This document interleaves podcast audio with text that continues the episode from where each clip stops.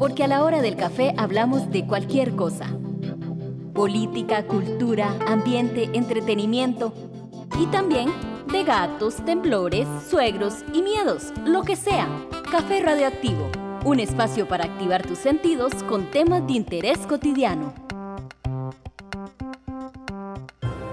Hola, hola, soy Gloriana Rodríguez y hoy vamos a conversar con Laura Varela. Ella tiene un proyecto muy hermoso que se llama Legado Negado y está con nosotras en este ratito para conversar acerca de cuál es ese legado negado que tenemos las personas. Bienvenida, Laura. Hola, Gloriana, muchas gracias por la invitación y hola a todas, todos. Y bueno, tal vez si empezamos por ahí, si nos contás cuál ha sido ese legado negado y qué es en específico lo que trabajas vos con tu proyecto. Esa frase legado negado surgió precisamente en un momento de conversar sobre todos estos temas que tantas veces no conversamos, que por mucho han sido sistemáticamente eliminadas, inclusive estas historias censuradas, tergiversadas. Entonces, a la hora de investigar y darme cuenta de esta serie de ¿verdad? De hallazgos, de investigaciones, pues relativamente recientes, digamos, ¿verdad?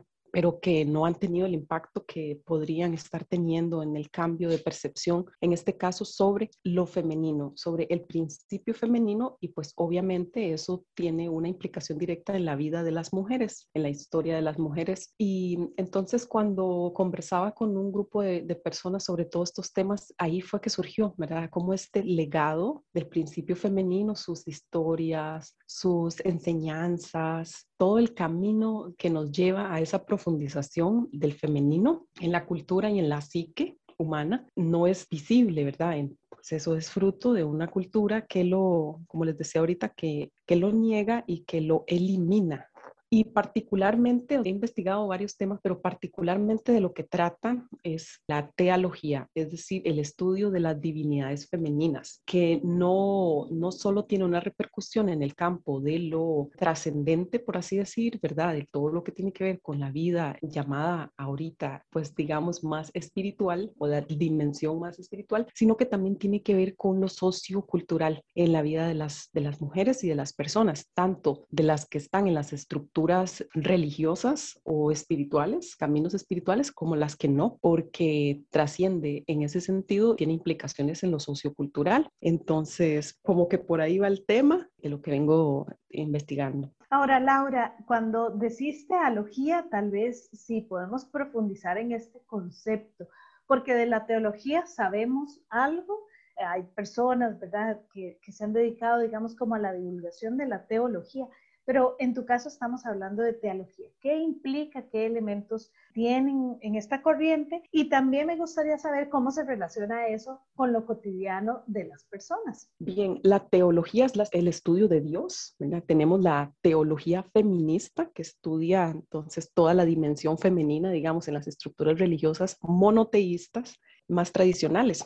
Y la teología tiene que ver con el estudio de las diosas o las divinidades femeninas. Tea es una titana, una diosa del Olimpo, preolímpica más bien, o sea, anterior a Grecia, que esto es muy relevante porque casi siempre nos han dicho que, o por lo general se entiende que la cultura nació en Grecia, ¿verdad? Y viendo la mitología, por ejemplo, nos damos cuenta de que todas las diosas, ninguna era griega, los dioses sí nacen en Grecia, la mayoría, pero las diosas sí son anteriores a Grecia, entonces eran todas las civilizaciones y las culturas que tuvieron el culto al sagrado femenino o los cultos más ligados con la naturaleza, que eso es una de las características de todo lo que tiene que ver con las diosas, es su conexión con la vida, porque son las creadoras de la vida. Entonces, bueno, a grandes rasgos, de nuevo, eso es la teología. Ahora sí, ¿cómo eso tiene una implicación en lo cotidiano? Aunque no seamos creyentes, aunque no participemos de congregaciones religiosas, existen una serie de supuestos, inclusive inconscientes, dentro de la cultura que lo marcan pautas mitológicas porque cuando hablamos de los mitos, los mitología, no estamos hablando de mentiras, estamos hablando de configuraciones simbólicas que dan una narrativa de sentido en una cultura. Entonces, por ejemplo, en nuestro caso, nuestro universo mitológico fundacional es el Génesis. Seamos participantes o no de,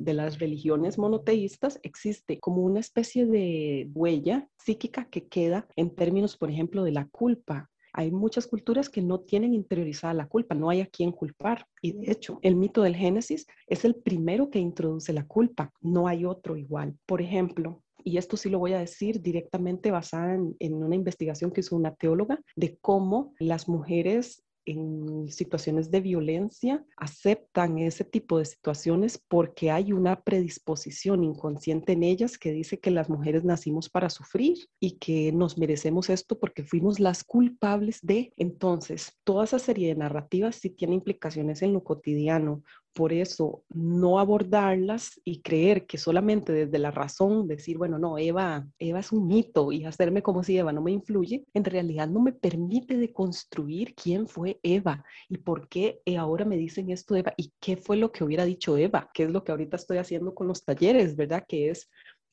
bueno, veamos a Eva, pero veámosla desde el punto de vista de la diosa. Porque Eva, su nombre significa madre de todo viviente. Pero en nuestro mito ya el progresivo avance del monoteísmo y del patriarcado lo que hace es convertir a Eva en mujer y en culpable, ¿A quién acusar? Entonces, si lo vemos desde el punto de Eva, de la serpiente y todos sus símbolos, en realidad ella tiene otro montón de sentido que dar a nuestras vidas, muy diferentes a los que el patriarcado ha impregnado y eso perjudica en esa multiplicidad de cotidianidades, porque aquí solo estoy hablando de Eva, pero por ejemplo, otro es la relación de, de las mujeres que asisten a las iglesias, que esto ya es también un tema más teológico, pero igual este, rosa lo teológico, en el sentido de que si yo me presento en un templo y no veo nada que me represente, no hay ningún cuerpo de mujer, porque nos han dicho que Dios no tiene género, pero en realidad yo dentro y todo es masculino y el que predica es un hombre también. Entonces toda esa expropiación de la autoridad de las mujeres, porque hubo sacerdotisas, hubo este, parteras de gran reconocimiento, porque hay una gran relación entre la partería, el culto y la herbolaria de nuestras ancestras.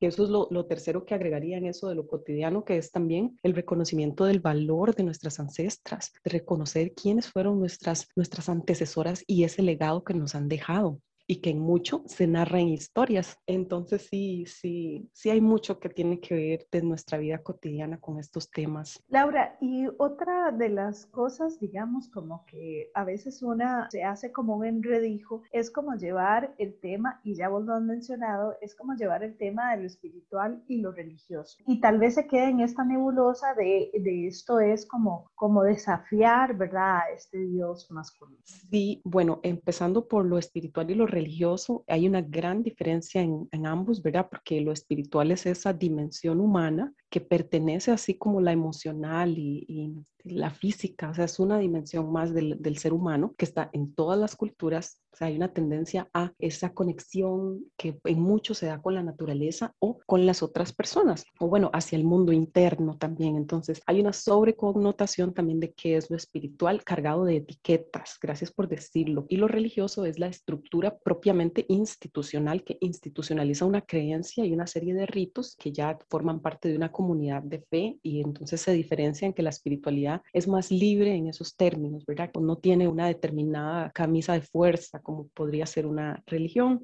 En el caso de la etiqueta de la bruja, es una etiqueta que yo me la, me la vengo pensando mucho. De hecho, hay un módulo de clases sobre hermenéutica de lo brujeril, se llama, son cuatro clases en las que hemos venido reflexionando esto. Por ejemplo, lo primero es que esa etiqueta de bruja es una manera de desacreditación de todo un linaje de portadoras de conocimientos y que se sabe que todas estas eh, mujeres que fueron acusadas de bruja, que tienen mucha relación, gracias a las investigaciones de Silvia Frederici, sabemos esto, con el avance del capitalismo en su fase de apropiación de, de tierras comunes, donde más se persiguieron mujeres, eh, fue donde donde, hubo eh, más acaparamiento de tierras, porque también se sabe que muchas de estas mujeres lideraron y eran autoridades en sus comunidades, porque eran las sanadoras. En ese momento, ¿verdad? Eran las que sanaban, las que conocían. Y como les digo, eso representa una autoridad, que este es un tema de fondo también muy delicado, la autoridad de las mujeres, porque si yo la llamo bruja, le quito toda su sabiduría, ¿verdad? Todo, todo su conocimiento, toda su importancia en las comunidades en las que ellas vivían. Muchísimas eran mujeres mayores, abuelitas. Entonces, esta carga de que se llame bruja es una manera manera de denigrar nuevamente el femenino, o sea, está cargada de misoginia. Lo mismo, ahorita yo a veces digo, es algo que a mí se me ha ocurrido, no estoy diciendo que sea así, pero por ejemplo, cuando le dicen a las mujeres feminazis ahorita, a mí me, recuerda esto de las brujas. Yo digo, es una nueva etiqueta para decir tenemos autoridad sobre ellas moral, porque aquí hay una cuestión también de que en el patriarcado, en la mujer y en las, en las religiones monoteístas, la mujer ha ido perdiendo y ha, y ha sido fruto de, pues obviamente, de acciones concretas, no solo la autoridad, sino incluso el reconocimiento de lo mínimo como es el alma. O sea, hubo momentos en que se discutía si las mujeres tenían alma o no. Y todas esas, esa coyuntura de brujería, eh, son malvadas, el demonio, Lilith, Eva, toda esta tradición también se traslada a nuestro continente y se persigue a los pueblos indígenas con estos mismos criterios. Ahora que las mujeres reivindican a la bruja, ¿verdad? Que dicen somos las nietas de las brujas y toda esta identificación con es una forma de recuperar esta historia. En este preciso momento estoy leyendo una tesis de unas amigas de psicología de la Universidad de Costa Rica en Liberia, en la serie sede de Liberia, y el título de la tesis de ella se llama Brujas antes, Brujas ahora. Y es muy interesante, este, me siento muy honrada de ser lectora de esa tesis porque sigo aprendiendo de todos estos temas y ellas lo que, lo que hablan es de esto, de cómo las mujeres cuando se juntan y conversan y, y, comparten, aflora todo aquello que el patriarcado nos ha negado, hasta nuestros propios espacios de estar juntas, ¿verdad? Mujeres juntas es muy mal visto dentro de la estructura patriarcal. Entonces sí hay que tenerle como, como ganas de profundizar. Por ejemplo, esto, hay un hermeneuta simbólico que habla sobre la hermenéutica de, de, lo brujeril y es maravilloso porque las brujas son y no son. Entonces, esa, esa, esa hermenéutica nos permite ver que exacto, que hay cosas que puedo ver y conocer pero hay muchas que no, que quedan en lo que yo puedo interpretar, sentir y, y aproximarme desde una manera inclusive eh, no, no, racional, de hecho, ¿verdad? Y cómo todo esto tiene que ver con cultos muy profundos, en los cultos al sagrado femenino, que tiene también su estructura, que no voy a llamarle religiosa como tal, pero sí toda su ritualidad todo su misticismo y demás, que sí refleja una religión matrifocal, le llaman algunas investigadoras e investigadores. Intuyo que te referís a la intuición, ¿verdad? Como que cuando hablamos de estas cosas que pasan no solo por el conocimiento, ¿verdad? De generación en generación, sino que se siente, es como también la intuición, ¿verdad? Y todas las personas hemos tenido esto como, ay, voy a llamar a tal, ¿verdad? O voy a hacer tal cosa, voy a pasar por tal calle, o siento que me tengo que ir por tal lugar porque, o mejor voy a esperarme al otro, ¿verdad? O sea, como que a veces una en lo cotidiano tiene como esta intuición, pero obviamente estamos hablando también de una intuición de conocer el mundo a través de estos otros agentes que te permiten, digamos, como profundizar en lo que sos, en lo que sentís y en lo que, ¿verdad? En cómo te moves en el mundo. También hablaste al inicio como de toda la experiencia del cuerpo, ¿verdad? Y esta intuición me lleva a mí a pensar que esta cuestión espiritual, ¿verdad? Que a veces se piensa que está en el mundo de las ideas, ¿verdad? O en el mundo como del corazón, ¿verdad? No sé, como en el área del pecho, ¿verdad? Y de la fe, también pasa por el cuerpo, ¿verdad? Y cuando decías todo esto de lo brujeril y de todo lo brujístico, pues yo pensaba como en la cocina, ¿verdad? Como toda esta cuestión de la, de la herbolaria también pasa por la cocción de las hierbas, por conocer las hierbas, cómo huelen, qué es lo que, ¿verdad? Cuando yo doy un caldo, qué es lo que estoy dando. Entonces también hay todo un conocimiento, mm, digamos, muy ancestral, muy valioso, que parte de lo colectivo, pero que además parte también de esa poner al servicio la intuición propia de cada persona en relación con, con, el cuerpo, tengo que decir que, y de, la manera más ferviente, que toda la tradición de la diosa es la conexión con el cuerpo. Es a partir del judeocristianismo que se separa y esa dicotomía de que lo, digamos, lo mundano no es espiritual y que más bien es el más allá lo que hace espiritual. Entonces, eso es una carga también muy fuerte y la instauración del sufrimiento, porque toda la tradición antigua es como si todo este judeocristianismo se montara en contra de lo antiguo anterior, así, en ponerlo en palabras sencillas. ¿Por qué? Porque si antiguamente el placer era sagrado, ahora es un pecado y ahora el sufrimiento es el camino. Hay una negación del cuerpo cuando antiguamente es el cuerpo que nos conecta con el cuerpo de la vida. son tradiciones totalmente inmanentes, es aquí y ahora. Por eso el acto sexual es un acto de conexión con la divinidad, el parto es conexión con la divinidad, todo el cuerpo femenino es la conexión con la divinidad porque es el cuerpo de la diosa que también recordemos que es el cuerpo de la tierra, porque hay una relación cuerpo-mujer, cuerpo-tierra muy explorado por las ecofeministas actualmente y que de hecho la tendencia de la espiritualidad feminista proviene en los 70 de una de las ramas del ecofeminismo, que es esa forma de, en que las mujeres podemos conectar con la naturaleza de un lugar distinto, de un lugar precisamente de semejanza Ahí está nuestra identidad también. Eso es fundamental, la conexión con nuestro cuerpo, la recuperación del placer, no solo ya desde el feminismo, sino desde nuestra propuesta espiritual feminista. Es en nuestro cuerpo es donde se vive la gloria, aquí y ahora. Con relación a, las brujas, sí, claro, el, mortero, la escoba, son puras herramientas domésticas y que eh, también, porque todo esto, como les digo, está en ese módulo y es maravilloso explorarlo, pero la escoba es una herramienta de trabajo doméstico y el trabajo doméstico es un trabajo no remunerado, no reconocido, no validado, así como todo lo, que se ha feminizado. Entonces, no es que las tareas domésticas tengan género, pero han sido adjudicadas y no solo adjudicadas, también apropiadas, porque las mujeres sabemos administrar los hogares y no es que no haya valor ni que no se genere valor, simplemente que el patriarcado no lo tiene. Entonces, sí hay una gran relación ahí con ese mortero, con esa escoba, con esa olla, o sea, todas esas herramientas domésticas. Entonces, reivindicar lo doméstico también es muy valioso, muy importante porque y ahora todas también queremos salir de casa, ¿verdad? ¿Por qué? Porque de alguna manera se perdió el reconocimiento de ese valor. Y bueno, eso ya rosa en otro tema, pero, pero sí es, es muy rico, es muy rico poder profundizar en esto que nos devuelva nuevos sentidos, nuevas vías de interpretarnos a nosotras, nosotros, nuestras vidas. No es solo para mujeres, es una cuestión del principio femenino, entonces no tiene género tampoco, es un despertar. De hecho, se le llama así en las megatendencias sociales, es un despertar despertar del principio femenino en nuestra época y por eso nos compete a todas y a todos, a todos.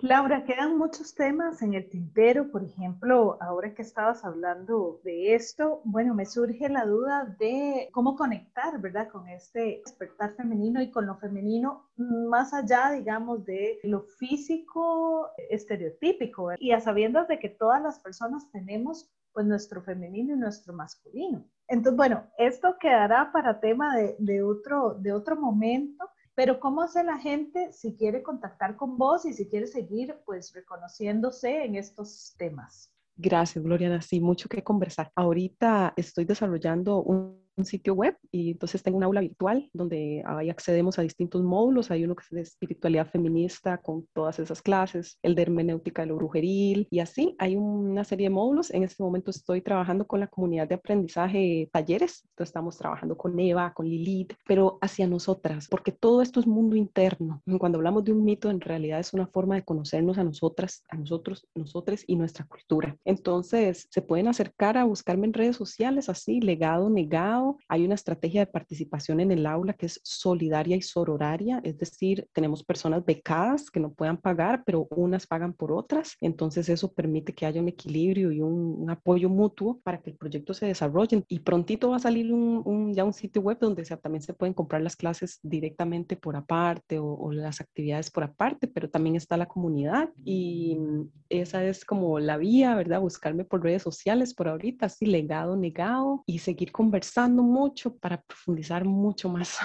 Laura, solo me resta agradecerte, agradecer el tiempo que tomaste para esta entrevista y quedamos abiertas y pendientes de muchos otros cafés más. Así que muchísimas gracias, Laura. Gracias también, gracias a todos.